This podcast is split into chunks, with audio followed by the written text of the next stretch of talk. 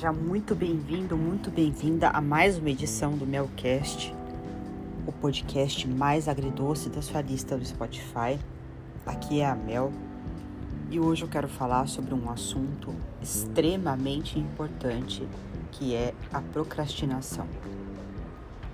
Muitas pessoas são procrastinadoras. No entanto, nem sempre elas sabem o porquê de procrastinar.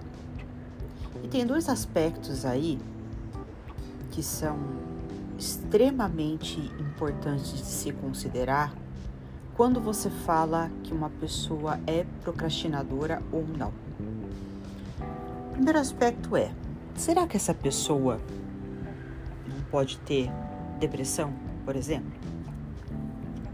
Porque uma pessoa que tem depressão, ela tem uma dificuldade muito grande de tomar atitudes, de dar um primeiro passo, de fazer o que ela sabe que precisa fazer, porque muitas vezes ela não tem energia para isso.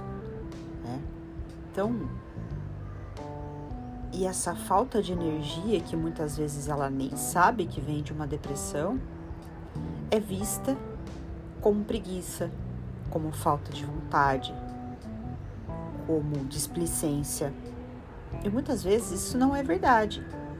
E também tem um outro aspecto que a gente tem que levar em consideração, que é o fato de uma pessoa, por exemplo, apresentar um transtorno de ansiedade.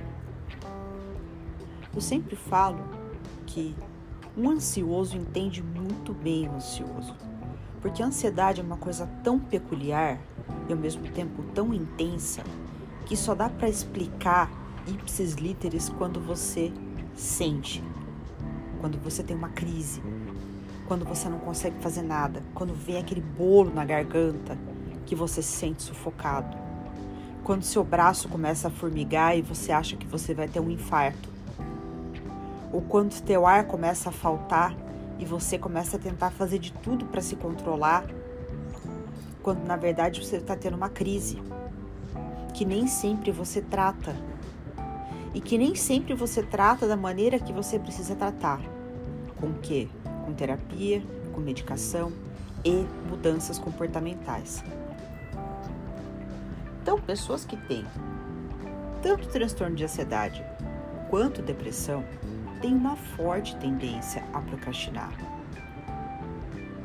Só que o próprio fato dela não fazer as coisas muitas vezes piora o quadro dela porque ela se cobra por não conseguir dar conta das atividades. Ela se cobra porque ela não entregou alguma coisa no prazo. Né? E se ela estivesse fazendo um acompanhamento, fazendo um tratamento com a medicação correta, né? com certeza ela iria fazer essas coisas com o pé nas costas. Porque não são só coisas difíceis que as pessoas procrastinam. Pelo contrário, às vezes começa do fácil. Às vezes só de pensar em fazer já cansa. E aí a pessoa começa a fugir, né? E esses transtornos, eles prejudicam todo o processo de uma pessoa na vida, tanto de criação de alguma coisa, nas atividades diárias, é, no processo de estudo, por exemplo, tudo vai ficando, às vezes, com a sensação de estar tá embolado, fora de ordem, se acumulando e o desespero só piora a situação. Então, você aí que se diz procrastinador de carteirinha, como eu vejo muita gente falando, será que você não é uma pessoa que está doente, que está apresentando um quadro depressivo ou um quadro de transtorno de ansiedade e não está tratando adequadamente e por essa razão você está procrastinando as atividades? Eu acho válido fazer essa reflexão, porque as pessoas dão muita atenção para a saúde física e elas se esquecem que a saúde mental determina a saúde física. Se a tua cabeça não estiver legal, nada vai acontecer. Você não vai conseguir produzir você não vai conseguir render nem fisicamente. Às vezes, até numa atividade física, você não consegue ter um bom desempenho. porque o próprio processo de pensar demais, que é uma coisa que acontece com o ansioso, cansa, por mais que a pessoa não faça nada, porque a mente dela está o tempo todo ativa. A pessoa está o tempo todo sob alerta, como se algo pudesse acontecer. E sabe o que é o pior de tudo isso? O mais triste é que às vezes tem coisas muito boas acontecendo com ela e ela não consegue viver aquilo.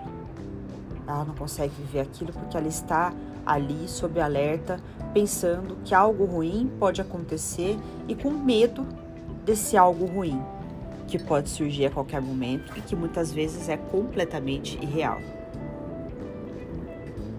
Então, antes de você se chamar de procrastinador, antes de você achar que você deixa as coisas sem terminar, que você deixa as coisas se acumularem, que tal você parar e fazer uma reflexão se você não está precisando cuidar da tua saúde mental? Se você não está precisando cuidar da sua ansiedade, cuidar da sua depressão. E também tem outras coisas que interferem muito nessa questão da procrastinação, né? que são relacionadas à autoestima e à autoconfiança.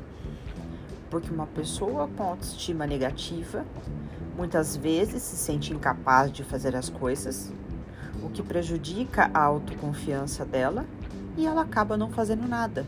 E isso também está ligado à questão da saúde mental.